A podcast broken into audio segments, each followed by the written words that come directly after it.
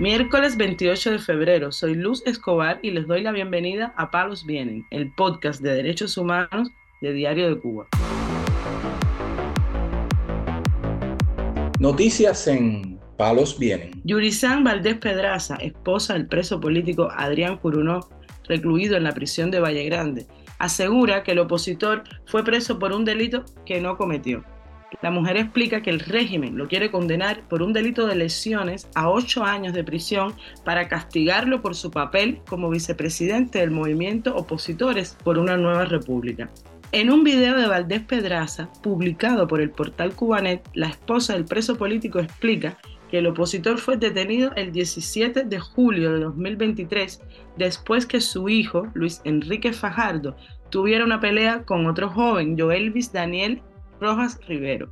Según su testimonio, al terminar la pelea, este joven se dirigió a casa de Curunó con un bate y un machete, y tras el forcejeo que tuvieron, él hirió en el brazo y en el hombro al opositor. Detalló que su esposo lo que hizo fue empujarlo, porque dentro de la casa había dos niñas pequeñas. En su video, Yurizán Valdés contó que Curunó, después de estos sucesos, fue a la sexta unidad de la policía a poner una denuncia contra el agresor pero que no se le aceptaron porque él es un contrarrevolucionario. Además, advierte que, contrario a lo sucedido, las conclusiones provisionales emitidas por la Sala de lo Penal del Tribunal Popular de Playa aseguran que fueron Curuno y su hijo quienes se dirigieron a casa de Joel Luis Daniel Rojas Rivero. La organización jurídica Cubalex alertó en enero pasado que la detención del opositor Adrián Curuno Steven fue arbitraria y que hubo violaciones del debido proceso. Este delito de lesiones que le quieren imputar está previsto y sancionado en el artículo 346 del Código Penal. Por este, la Fiscalía solicita ocho años de privación de libertad para Coronó Stevens y seis para su hijo. La mujer dijo en el video, yo pido que sean justos y que le den la libertad a Adrián porque él es inocente. Palos Vienen, el podcast de derechos humanos de Diario de Cuba.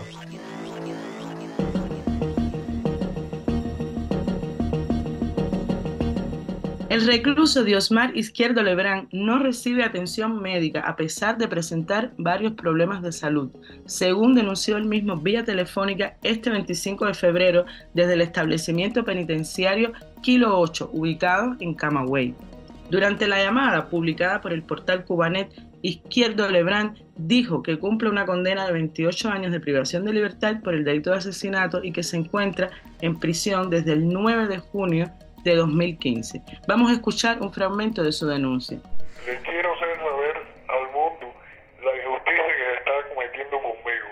Mi nombre es Omar Izquierdo Lebrán, alias Condengo. Estoy en la prisión Kilo 8, la 26, en Camagüey. Mi delito de asesinato, sanción 28 años. Estoy desde el 9 de junio del 2015. Pared cerebral hace dos años y decido que se me atienda y me den rehabilitación.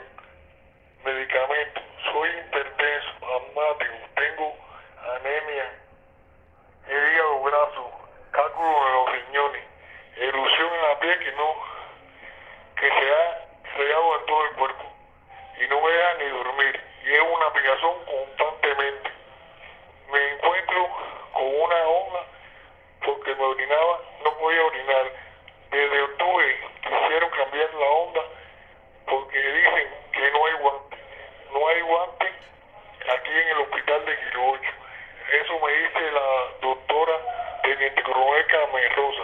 Yo estoy preso porque cometí un delito, pero no, no estoy muerto, soy un ser humano. Poco a poco estoy sufriendo torturas psicológicas causadas por los médicos y guardias. El prisionero de 49 años de edad explicó que el 29 de marzo de 2022 sufrió un infarto cerebral y que no ha recibido ningún tipo de tratamiento para aliviar su situación. Añadió que su estado de salud se encuentra comprometido por otros padecimientos como hipertensión, asma, anemia, hígado graso y cálculos renales, además de una erupción cutánea que como consecuencia de la falta de tratamiento se le ha extendido por todo el cuerpo y le provoca un gran escosor permanente que no lo deja dormir. Ante esta situación, en su llamada exigió atención médica tanto en rehabilitación como en medicamentos.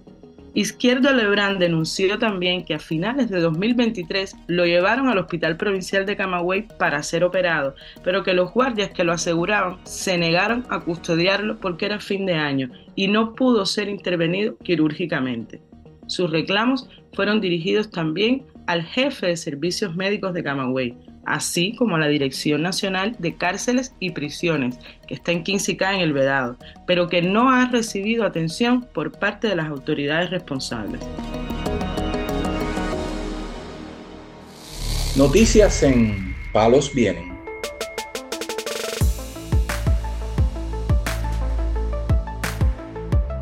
Y cerramos con una actualización sobre el caso de la doctora Alina Bárbara López Hernández, a la cual le hemos dado seguimiento en este diario. La intelectual y doctora reiteró este martes su postura de no ceder ante el hostigamiento represivo de la policía política cubana tras cumplirse el plazo previsto por la ley para el pago de una multa por el presunto delito de desobediencia.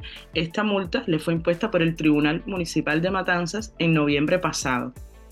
En su perfil de Facebook escribió, el mayor Alejandro Antonio, que atiende la estación de policía de playa en Matanzas, debe recordar nuestra conversación. Allí le adelanté a dónde pararía este proceso arbitrario si no desistían en aquel momento, que aún podían. Según contó López Hernández, el martes en la mañana, tres inspectoras la visitaron en su casa con el objetivo de entregarle un apremio de cobro. El documento se llama Modelos de Acta de Insolvencia y tras leerlo advirtió que este no se ajusta a su caso, pues los datos que recogen no tienen nada que ver con el impago de una multa judicial, sino con una multa administrativa. López Hernández no firmó el documento y dijo que ella no es insolvente, sino que está en desacato de una sanción arbitraria y legítima en su contra.